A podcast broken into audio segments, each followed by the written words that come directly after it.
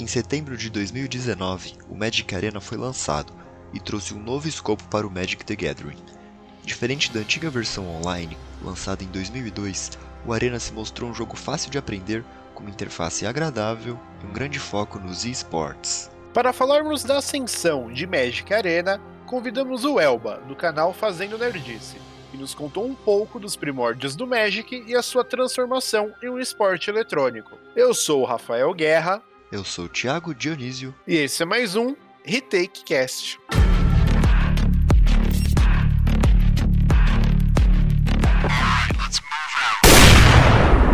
Eu acho que antes da gente começar essa discussão sobre o Magic Arena, é importante voltar um pouquinho no tempo e explicar como o Magic the Gathering foi criado lá na década de 90 por um cara chamado Richard Garfield. Na real é interessante, o Richard Garfield, ele era professor de matemática e ele era game designer por, por hobby.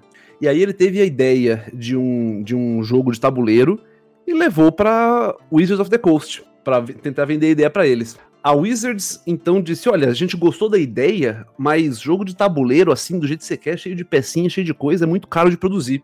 Você não tem alguma coisa mais simples, não? Uma coisa que seja barato de, de fabricar? É, isso porque a Wizards na, na época era uma empresa minúscula, né? A Wizards na época tinha exatamente três funcionários e ela funcionava na garagem da casa da mãe do Peter Edkinson.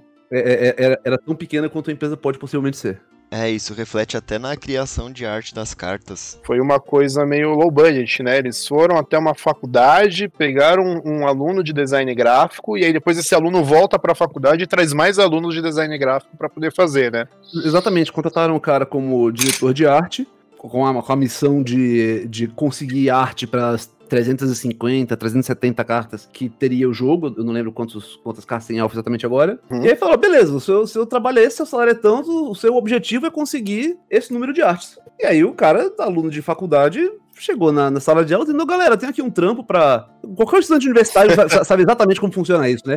Rapaz, eu, eu, eu, quero, eu quero dar dinheiro para que vocês façam essas paradas aí que vocês estão estudando. Se, se, serve de consolo, serve de consolo, o contrato original de arte da Wizards também praticamente não dava dinheiro era que você trabalhava de graça e ganhava porcentagem do lucro da venda. É igual da Google, basicamente. É, então não demorou pro jogo explodir, né? Em 94 o jogo já tinha proporções mundiais, tanto que ocorreu de fato o primeiro campeonato mundial de Magic com premiação, né? Então não demorou para ele chegar no Brasil. É, e você, Elba, é jogador de Magic há pelo menos 20 anos, então você pegou esse comecinho, né? Conta pra gente como foi esse início e o que te chamou a atenção quando você começou a jogar o Magic? Eu comecei a jogar no Magic por uma questão social. Eu morava num prédio, um vizinho ganhou as cartas do, do pai, um amigo do pai, um tio de alguém que viajou. E aí falou: Olha, tem, tem esse jogo novo, vamos jogar? E aí a gente vamos jogar.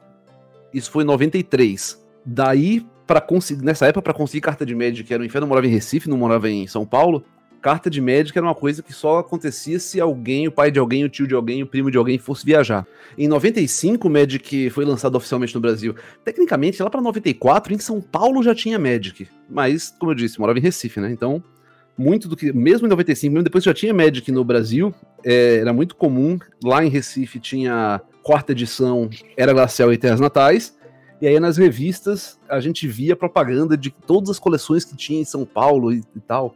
Então aqui em São Paulo já, já tinha um cenário um pouquinho antes disso. Eu comecei a me interessar pelo Magic competitivo lá para meados de 90 nossa, 99, 2000, eu vim para São Paulo em 2001. Em 2000, como eu tinha acabado de vir para São Paulo, não conhecia ninguém na cidade, meio que deu uma, deu uma baixa, e lá para 2002 eu voltei a realmente jogar competitivo. E eu joguei até 2008, 2009, quando por motivos que vão ficar claros, eu meio que dei uma desencanada do competitivo. É, sem contar esses campeonatinhos menores de loja que sempre ocorrem, né? Eu jogo competitivo em lojinha de 10 pessoas. Bom, claro, não tô jogando agora por motivos de que, como eu disse, outubro de 2020 tem motivos óbvios, mas até ano passado eu gostava de ir na lojinha, jogar campeonato de, de 12 pessoas, 20 pessoas, campeonato pequeno que você conhece o pessoal, que você você tá mais interessado em se divertir do que em ganhar, sabe? Isso, que, que tem aquela, aquele ponto principal do Magic que é a interação social, né? Exatamente. Bom, é, você comentou que você costuma jogar bastante Legacy. É, antes, de, antes da gente ir mais a fundo e discutir o cenário competitivo e o, o, Arena em si, acho que a gente precisa explicar um pouquinho quais são esses formatos, né? O Magic é um jogo que funciona com esses diferentes formatos e nem todos se encaixam no Arena. Quando inventaram Magic, só existia Magic. Você joga Magic? A resposta é sim ou não. Já pra, lá em 95, o jogo já estava com dois anos, a Wizard se viu com um problema se você já tinha comprado as cartas e você já tinha o seu baralho bom, você não tinha necessidade nenhuma de continuar comprando carta. Então eles uhum. perdiam o cliente. Eles separaram o jogo em tipo 1 e tipo 2. O tipo 1 era o que todo mundo jogava até então, que é todas as cartas de Magic, vale o que for. E o tipo 2 seria você jogar apenas com as cartas mais novas, com os últimos lançamentos. E o, a, as cartas exatas que são válidas no tipo 2, elas mudariam com o tempo. Dessa uhum. forma, se você quer continuar jogando tipo 2, você teria que continuar comprando cartas. E a Wizards, que não é boba nem nada, coloca o, desde sempre ela coloca o grosso dos prêmios e da divulgação e da premiação tudo no tipo 2. Que é pra manter o pessoal comprando, né? Sim. Com o passar, com o passar dos, dos anos e o, o crescimento do jogo em questão de quantidade de cartas, foram criados outros formatos. E os que já existiam mudaram de, de nome. O que antigamente era chamado tipo 1, hoje é chamado de Vintage, e vale todas as cartas do jogo tem uma meia dúzia de carta banida no, no, formato, mas de maneira geral vale qualquer carta de qualquer época do jogo. Tá. O antigo tipo 2 é o chamado Standard, que mesma coisa, valem apenas as cartas mais recentes. O Legacy, ele era originalmente chamado de tipo 1,5, porque tal qual o, o Vintage, valem todas as cartas do jogo, mas algumas cartas que são desesperadoramente caras e ou fortes são banidas no formato. Tá, ele é um tipo 1 mais balanceado. Isso. E o principal formato do Magic Arena é o formato tipo 2 com as cartas mais recentes. Depois de muitos anos tentando fazer um, um, um Magic Online que funcionasse, Parece que a produtora do jogo finalmente conseguiu um que obtivesse um certo sucesso nos esportes eletrônicos, né? Que seria, no caso, o Magic Arena. E apesar de alguns problemas que o jogo tem, ele tem atraído tantos novos jogadores como o público mais veterano do jogo. Você mesmo já falou em alguns vídeos que você vê alguns problemas dele, mas você se diverte jogando ele no final das contas. Como você vê a importância de um jogo free to play de Magic, ainda mais num tempo de pandemia que tá todo mundo em casa e não consegue se encontrar para esse jogo físico? Seria inocência minha dizer que, que free to play é bobagem. É, é muito importante, é, é crucial para divulgação e para abertura do jogo, é muito bom existir uma maneira gratuita de você conhecer Magic e você entrar no Magic. O Magic Arena, na minha opinião, não é nem a primeira nem a melhor forma que a Wizards fez de fazer isso. Mesmo antes do Magic Arena, eles tinham uma série de programas para você pegar a carta de graça em loja, eles tinham um deck de iniciante gratuito para uhum. você aprender as regras. Eles sempre tiveram várias ferramentas para que você conseguisse experimentar o jogo de graça. E aí é o ponto que eu, eu concordo com a sua afirmação. O Magic Arena é a melhor ferramenta de divulgação do jogo que eles já fizeram. Sim. Hoje em dia, se alguém me perguntou, oh, legal esse Magic, como joga isso aí? Eu não penso duas vezes. Falo, cara, baixa o Arena e olha. O tutorial é muito bom, o jogo explica muito bem explicadinho. Ele vai te dar muito bem uma noção do que é o jogo e de como o jogo funciona. Uhum. É, é, nesse sentido, ele é, ele é bem bacana. E é melhor do que o glossário que tinha antigamente para aprender a jogar Magic, né? É. O, é o Arena é muito didático, né? Ele pega na sua mão e ele te ensina o passo a passo do Magic mesmo. Exato, exato. O Arena, por ele ter tão poucas cartas, o Arena, para quem tá ouvindo, ele só, só tem as cartas das últimas coleções. Só Sim. funciona no Arena o Standard, o tipo 2, aquele formato que você só joga com as cartas mais, mais novas. Bom, é, e com o sucesso do Arena, é, a gente vê que ele tem muitas mecânicas de jogo de celular. Por exemplo, quando a gente pega uma carta, a gente vai jogar um terreno, a gente segura ele e arrasta para cima com o mouse, igual a gente faria no celular. E eles anunciaram que iam lançar uma versão mobile por Arena. E até agora não lançaram. Você acha que essa demora pode dificultar o crescimento do jogo, levando em conta que tem outros card games digitais surgindo aí, principalmente esse ano? Quando saiu o Magic Online, em 2001, eles anunciaram que brevemente ia sair a versão para Mac. não tem até agora? Não, não tem. Se você parar e pensar um segundinho, você vai ver que sim, é importante se você pretende abraçar o mercado de games aí, de jogos eletrônicos, é crucial que você tenha uma versão mobile. Essa, essa historinha de que quem joga em celular não joga de verdade já caiu por terra faz muito tempo. O, uhum. o mercado de jogos em celular é uma potência e tanto. Ignorar esse mercado só faz você mostrar que você não sabe o que está falando. Ah, então, Hearthstone, Legends of Runeterra, é... é Free Fire, é TFT, Todos esses o, jogos o aí. que for, o que tudo Isso. assim. Ah, é, o Hearthst- o Hearthstone eu só joguei no celular, nunca joguei no computador, por exemplo. O próprio, Então, o próprio League of Legends tá indo pro celular, então assim, era uma ferramenta de transmídia muito forte, né? Exatamente. Se você disser que, que, você- você- que celular não tá no mercado de jogos eletrônicos, você tá, tá variando aí. Tem coisa errada na sua cabeça. Sim, você pode não gostar de jogar no celular, mas Mas beleza, mas, mas daí é. que, que, que não existe, exatamente. é outro, é outro Eu- patamar.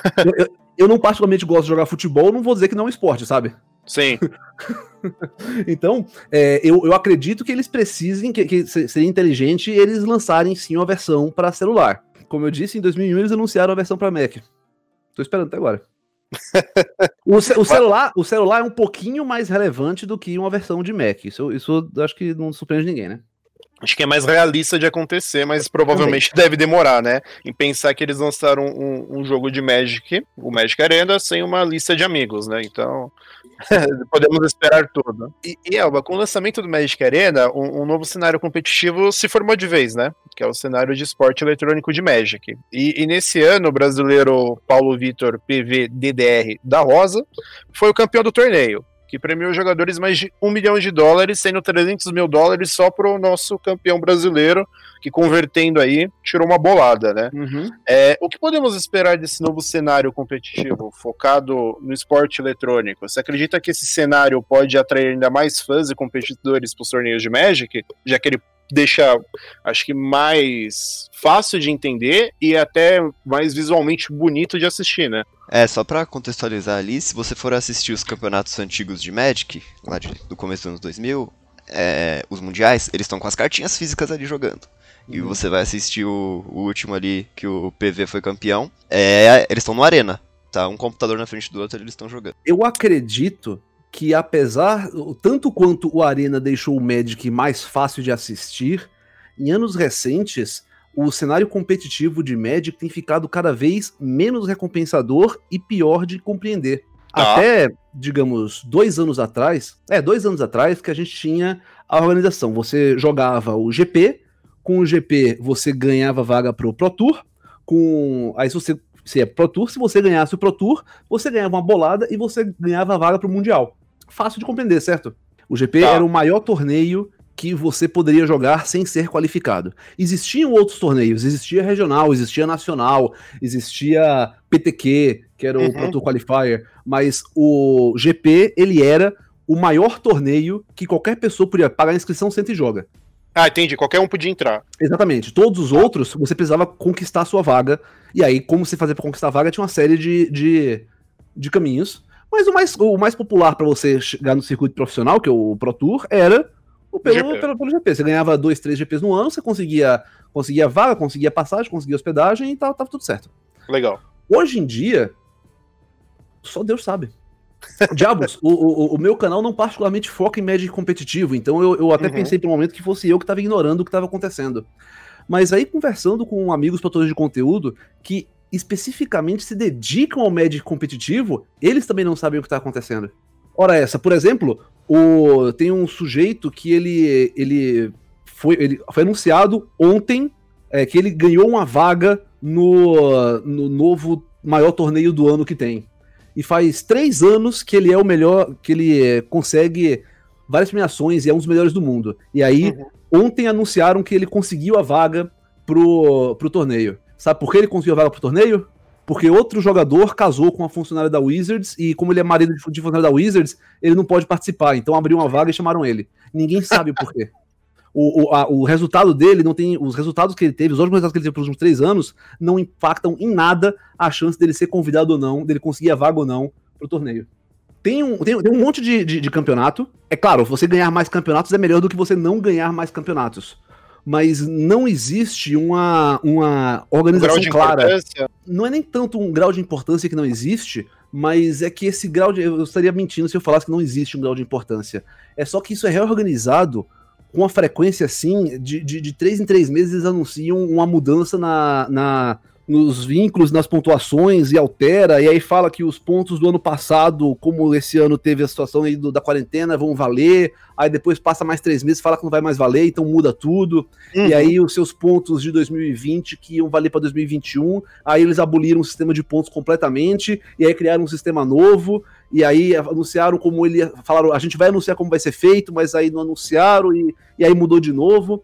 A gente tá num, num ponto agora que é assim, cara, você joga lá e você vai, você ganha, você procura torneios, você se inscreve neles, você ganha, você premia e parabéns para você. Mas não acho que você vai encontrar nenhum jogador profissional de Magic que vai dizer: "Não, não, cara, tá tudo muito tá funcionando muito bem, tá tudo muito claro e, e é muito simples entender o que tá acontecendo aqui".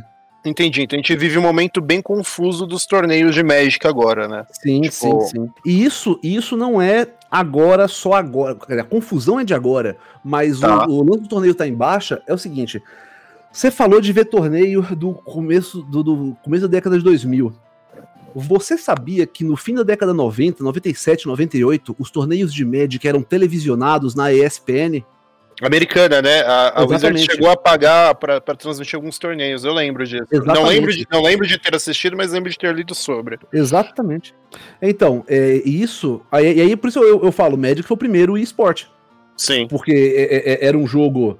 Era um jogo, tudo bem, não era de computador, mas era um, um jogo, jogo de cartas que era televisionado, e tinha, tinha propaganda de televisão, e, e uhum. tinha final de campeonato, uhum. com promoção e o caramba, tinha tudo isso. No fim dos anos 90, a Wizards tinha essa opinião de que o grande marketing para o jogo seria investir em jogadores profissionais. Então as premiações do jogo eram altíssimas, as, as propagandas dos torneios eram gigantescas, tudo a respeito de torneio era muito grande. É, qualquer, qualquer torneio, qualquer torneio é exagero, mas muitos torneios davam como parte da premiação é, passagem e hospedagem, além da vaga, para torneios pelo mundo afora. Eles queriam fazer aquela coisa de que ser jogador profissional de Magic é ser um rockstar. Então eles queriam vincular o seu sucesso em torneio de Magic com fama, fortuna e luxo. E botavam dinheiro nisso. Tinha, as premiações eram gigantescas, tinha um monte de benesse, tinha um monte de, de benefícios por você ser um, um, jogador profissional, tinha, tinha um monte de coisa. Com o passar dos anos, eles perceberam, surpreendentemente, que os patrocinadores dispostos a patrocinar um torneio de Magic não têm tanto dinheiro quanto os patrocinadores dispostos a patrocinar um torneio de boxe. Uhum. Então, muito desse dinheiro saía do bolso da Wizards e muito pouco desse dinheiro retornava. Lá para 2003, 2004, eles começaram a, a, cortar. E cada ano que passava, eles cortavam mais coisa. E, e tirar mais luxos e diminuir premiação e diminuir os brindes. Até que a gente chegou no momento que a gente tá hoje se é muito legal tá, os torneios, como eu falei, é muito bom de assistir o torneio pelo, pelo Magic Arena. É de fato muito mais agradável e fácil de entender vendo a Arena do que vendo dois sujeitos mal encarados sentados com um monte de carta na mão. Isso, que às vezes você mal consegue entender o que, tá, o que tem na carta, o que a carta faz. Exa Principalmente se você é um jogador novo. Exatamente. Só que ao mesmo tempo, tão mais fácil quanto é de assistir, é muito mais barato para a empresa organizar o torneio pelo computador uhum. do que alugar o teatro chinês com várias pessoas, tapete vermelho e televisão para filmar. Sim. E aí isso mostra o quanto. O quanto em 2017, se não falei a memória, teve até um protesto de, do, do, Gary Thompson, encabeçado pelo Gary Thompson, de vários jogadores profissionais, por desrespeito. Não é que eles queriam ser tratados a, a pão de ló, mas eles queriam ser bem tratados, que a Wizards estava, do ponto de vista deles, eu não posso confirmar ou recusar, mas do ponto de vista do Gary Thompson, a Wizards estava pouco se lixando para os jogadores profissionais, tratando eles como se, for, como se eles estivessem fazendo um favor para Wizards ao participar dos torneios. Tá, só para pontuar aqui, pessoal, Gary Thompson é um jogador é, profissional de, de Magic the Gathering, tá? Isso. Então, aproveitando que a gente está até falando dos torneios já, outra coisa que a gente quer entender, que é uma coisa que eu tô até com um pouco de, de dúvida ainda, e aí, como você falou que os próprios jogadores estão com dúvida do que vai acontecer com o cenário competitivo de Magic, eu acho que eu acho que todo mundo está com dúvida, né? É, os campeonatos oficiais T2 de Magic foram todos importados para o Magic Arena, certo?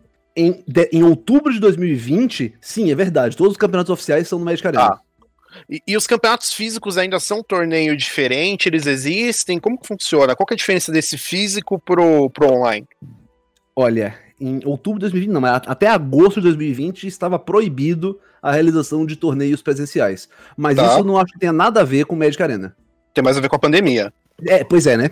Então, Uhum. assim, eu, eu sei que hoje em outubro tá proibido o torneio presencial na Europa. Tá, tá proibido- eu não tenho certeza se na América tá proibido ou não, mas eu sei que na, na Europa tá proibido, na América do Norte tá proibido. Eu tô falando que eu não- sei se na América do Sul tá proibido ou não, porque eu ouvi uma história aí de que tem uma outra loja fazendo, só que eu não sei se eles estão fazendo oficialmente, registrando e enviando pros caras, ou estão fazendo debaixo dos panos e ninguém sabe, ninguém viu. Nas lojas que eu passei nos últimos meses, eu fui em quatro lojas pra buscar cartas, né? E todas elas estavam com. Elas, elas não estavam deixando os jogadores sentar pra jogar, só podia chegar lá pra comprar mesmo. Então, é, é, a- só que aí, aí é uma questão que não é o Arena que tá fazendo o. que tá acabando com Sim, os torneios sim. físicos, tá, tá essa situação de pandemia, Uhum. quarentena que. Tá, então esses torneios físicos ainda existem. E aí, uma Sim. outra dúvida agora que eu também queria, acho que tirar, que pode ser uma dúvida do ouvinte, é: os torneios que acontecem, por exemplo, no, no Bazar de Bagdá, esses torneios pequenos, eles são todos torneios que têm que ser é, autenticados pela Wizards ou não? Olha, tem que ser uma palavra muito forte, sabe? A, a Tá. Wizards não tem força de polícia. Se o cara quiser fazer um campeonato de bafo com carta de Magic na loja dele, isso não é Tá liberado. Ué, não, Se você quiser juntar quatro cartas e ficar batendo carta igual na, na escola, você ainda É, pode, ex- exatamente. Pode. Como, assim? Não, não pode. Não- não- vai, vai, vai che- vai chegar a polícia mágica e vai mandar todo mundo preso. Não. Vai chegar o Nico Bolas lá. É, pois é. É, esse ano eles acabaram com o DCI, que era o, o órgão que cuidava da organização e regularização dos torneios. Desde que eles acabaram com o DCI, eu não joguei mais em loja. De novo, por, por motivos auto-evidentes. Aham. Mas me parece que o que está sendo feito desde então, é, ou pelo menos o que foi anunciado quando eles acabaram com o DCI, é que seria criado um programa que você iria registrar os seus resultados pelo seu login no Arena.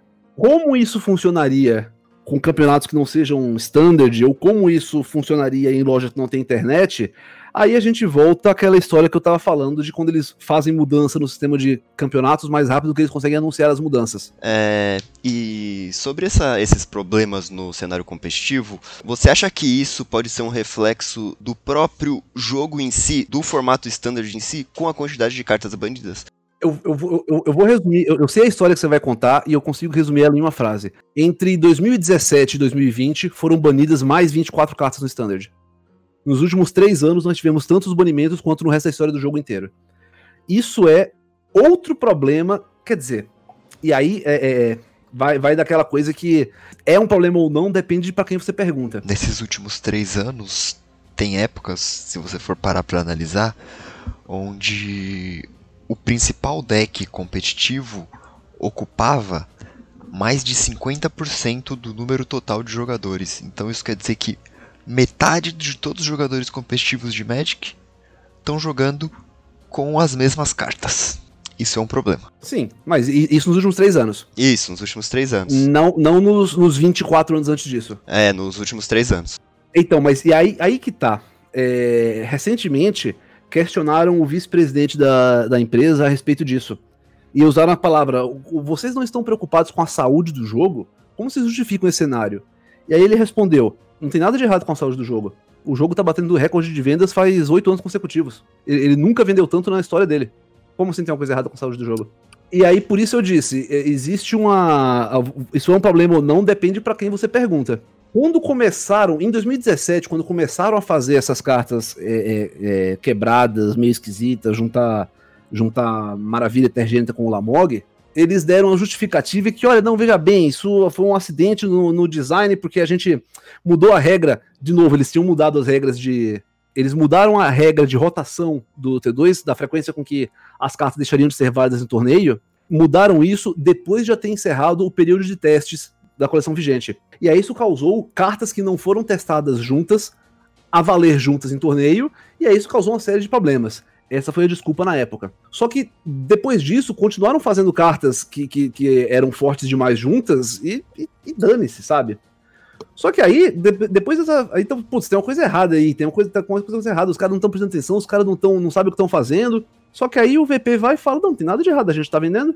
Nunca vendeu tanto? Como assim tem uma coisa errada? Não tô vendo nada de errado. E aí você para e pensa: peraí, mas isso é, é falha no design? Ou isso é um, um desígnio cuidadosamente pensado para maximizar o lucro? Então, assim, para quem joga é profissionalmente, para quem tá no estado do jogo em que ele paga as contas de casa e bota a comida na mesa jogando Magic, e ele não tá fazendo isso porque ele se diverte, ele tá fazendo isso porque é o trabalho dele, ele vai jogar com esse deck que tem 50% do, do, do meta, porque é isso aí, cara, é assim que ele ganha dinheiro. Uhum. Mas para todo aquele exército de gente que tá entrando no jogo agora, porque é muito mais fácil entrar no jogo pelo Arena, você tá olhando, estão olhando e falando, pô, que jogo chato, cara, é só assim, é só assim, é só isso. É, é, é, é oco, oco, oco, oco, interfere, interfere, interfere, interfere, ou fires, fires, fires, fires, seja o que for, é, é um deck só no meta inteiro, que agora acho que o da vez é, é o Uro, né?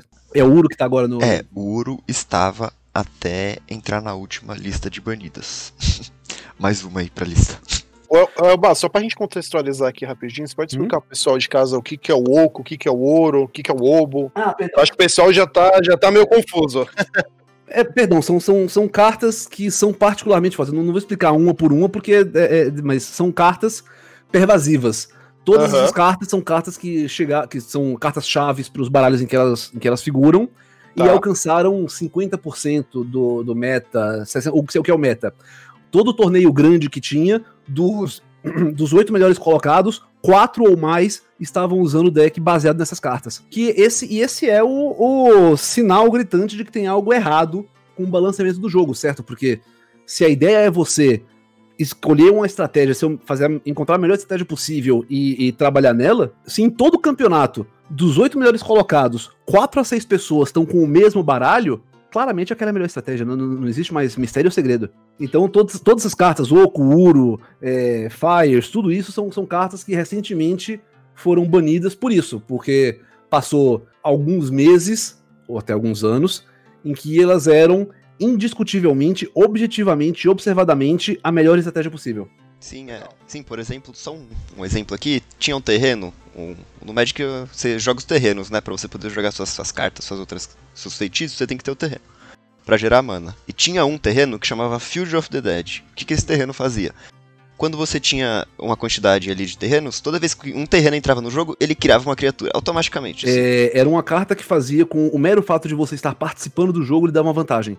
Você, a cada. Quanto mais tempo o jogo demorasse, mais invencível você ficava. Sim, aí tá. o pessoal montava aquele deck baseado só em colocar terreno em campo e acabou.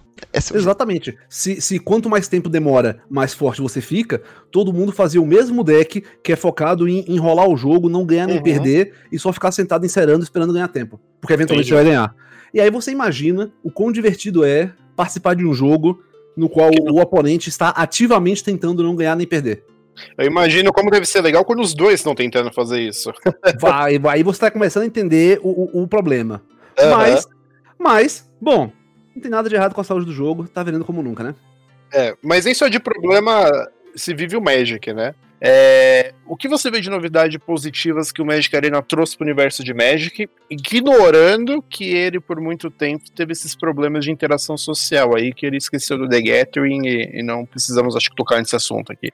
O que o, que o, o que o Arena traz de bom pro jogo, e eu digo pro jogo como um todo, independente de qualquer formato, o, ele é a melhor porta de entrada que a Wizards já fez. Eu, eu consigo passar tranquilamente duas horas falando mal do Arena.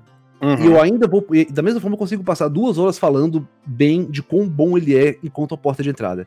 Ele é uma ferramenta muito boa para a pessoa aprender a jogar. Ele é uma ferramenta muito boa para a pessoa, putz, não sei se eu vou gostar desse jogo, eu quero só experimentar, não quero gastar nada. Para isso, para isso, o Arena é espetacular. Ele oh. é uma ferramenta ra bastante razoável para ensinar as regras do jogo. Pera aí, Elba, como assim? Você falou que ele é muito bom para jogar, mas não é tão bom assim pensa nas regras do jogo? O Arena deu uma simplificada nas regras. E tem uma ou outra regra que o Arena ensina errado. É, para quem ouve Magic saber, a regra de dano no Arena tá errada. No, no, no, mundo real não funciona daquele jeito. Mas as regras que ele, que ele ensina erradas são tão poucas e tão incomumente usadas que a pessoa pode se dar o luxo de, quando sair do Arena para jogar em papel, descobrir na hora que tá errado. Então, as, as regras complexas, mais complexas do jogo, o Arena deu uma simplificada. Ele, ele, o Arena focou em tornar o jogo simples e acessível, mais do que focou em ser as regras exatas e corretas. Uhum. O, o, o, que é bom, de novo, enquanto uma porta de entrada, é muito, muito bom. É, então, isso é o que eu acho que ele trouxe de, de muito bom. Em, em, vários torneios, antes da, da pandemia, né? Era muito comum em torneio em loja, se fosse torneio do que fosse, cara aparecia uma, uma galera no, nova fazendo, ô, oh, tal, eu vi que tem essa loja aqui, eu comecei a jogar pelo Magic Arena, E aí, o que, que eu preciso? Como que funciona aqui? Se eu quiser jogar com as cartinhas, como que eu faço com as para jogar aqui? Porque eu, eu acredito, eu não vou dizer que todo mundo pense assim, mas existe uma parcela significativa de pessoas que preferem jogar frente a frente com um ser humaninho do outro lado. Ora, essa, se o, o Arena me ensinou as regras, o Arena me ensinou a estratégia, agora eu sei jogar, beleza, vou na loja ver, ver quais são as cartas que eu preciso, ver o que eu preciso ter, o que eu preciso comprar, porque eu, parece legal. Eu vou jogar sábado à tarde com a molecada lá, vamos ver como é que é. Então eu acho que nesse ponto o Arena é muito, muito bom. É, acho que a gente deixou uma coisa lá no começo, que a gente falou um pouco no meio e deixamos a pergunta pro final. Hum. É, por que você abandonou o cenário competitivo? Porque não fui eu que abandonei o cenário competitivo. Foi o Wizards. com, com, o passar do, dos anos, os, as premiações, as vantagens de jogar competitivamente foram se tornando cada vez menores. E os custos, e eu digo, eu, eu não digo custo unicamente no sentido financeiro, mas também custo em tempo e custo em, em oportunidade e estresse para conseguir jogar foram aumentando cada vez mais. E aí chegou um ponto que, que, que eu falei, tá legal, eu vou, vou jogar o para jogar o torneio, eu tenho que eu tenho que acordar às 6 horas da manhã no domingo, e aí eu vou pegar o meu deck que custou 500 reais para montar, aí eu vou pegar uma hora de ônibus, e se eu ficar em primeiro lugar no torneio eu vou ganhar 30. Uhum. Por que eu estou fazendo isso mesmo? E foi a partir desse momento que eu comecei a fazer, não, cara, eu, eu, eu, eu me respondi, puxa, eu faço isso porque é divertido. E aí eu pergunto pra mim mesmo, pera, pera, não, eu, para jogar para divertir eu posso fazer sexta-feira à noite depois do serviço. Eu não tenho que acordar às 6 horas da manhã no domingo. Sim, tomando cerveja com os amigos. É, como, como jogador de Legacy, eu, eu, eu, eu não acredito em tomar cerveja enquanto jogar Magic. Dá, dá, dá, dá muito azar. Dá muito azar beber qualquer coisa enquanto joga Magic. Quando você tá com aquela cartinha de 500 conto na mesa e o copo de cerveja do lado. Exatamente. É, exata, é, é, que nem, é que nem usar camisa branca e ir no restaurante italiano. Uhum. Não, não tem como dar certo. Não tem não, eu, que salva. Eu, eu, sou adulto, eu não vou me, me babar todo de molho. É, vai você lá, então, vai. Então, irmão. Você vai, você vai. Então, então, foi uma coisa que eu. eu, eu e aí, eu, essa é a minha realidade pessoal. É, uhum. Pra mim, o custo em tempo, dinheiro e oportunidade ficou alto demais comparado com as recompensas. E hoje em dia, eu, eu como eu disse, eu não. Cara, 2007, então tem, tem 13 anos que eu não jogo mais competitivo com, com afinco. Mas eu acho que eu, eu não acho que vai ter nenhum jogador profissional me corrigindo em dizer que hoje em dia tá difícil viver de Magic.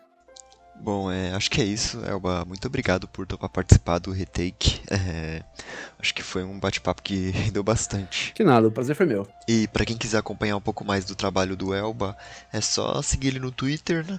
Arroba fazendo underline nerdice e se inscrever no canal dele, o Fazendo Nerdice, onde toda semana ali tem vídeos de Magic e outros jogos em geral.